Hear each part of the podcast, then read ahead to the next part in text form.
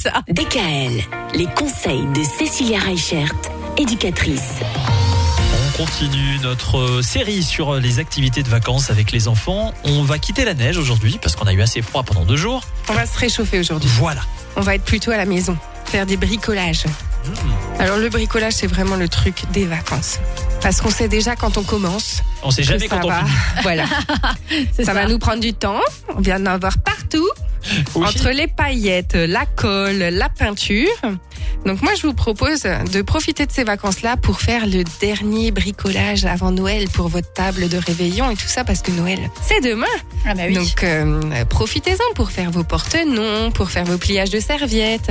Il y a mille et un bricolages qui sont possibles juste avec des, des, des choses en recyclage.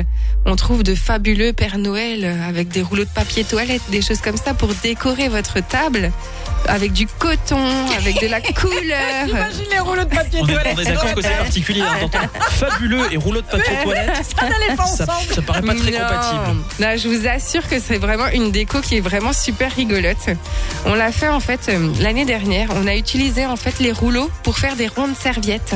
Et du coup, on a fait nos petits euh, bonhommes de Noël avec notre barbe en coton et tout ça. Et comme ça, bah, du coup, ça faisait des jolies choses sur la table. Mais ouais, comme quoi euh, tout est réutilisable. Ah, Myriam a pas l'air convaincue, convaincue.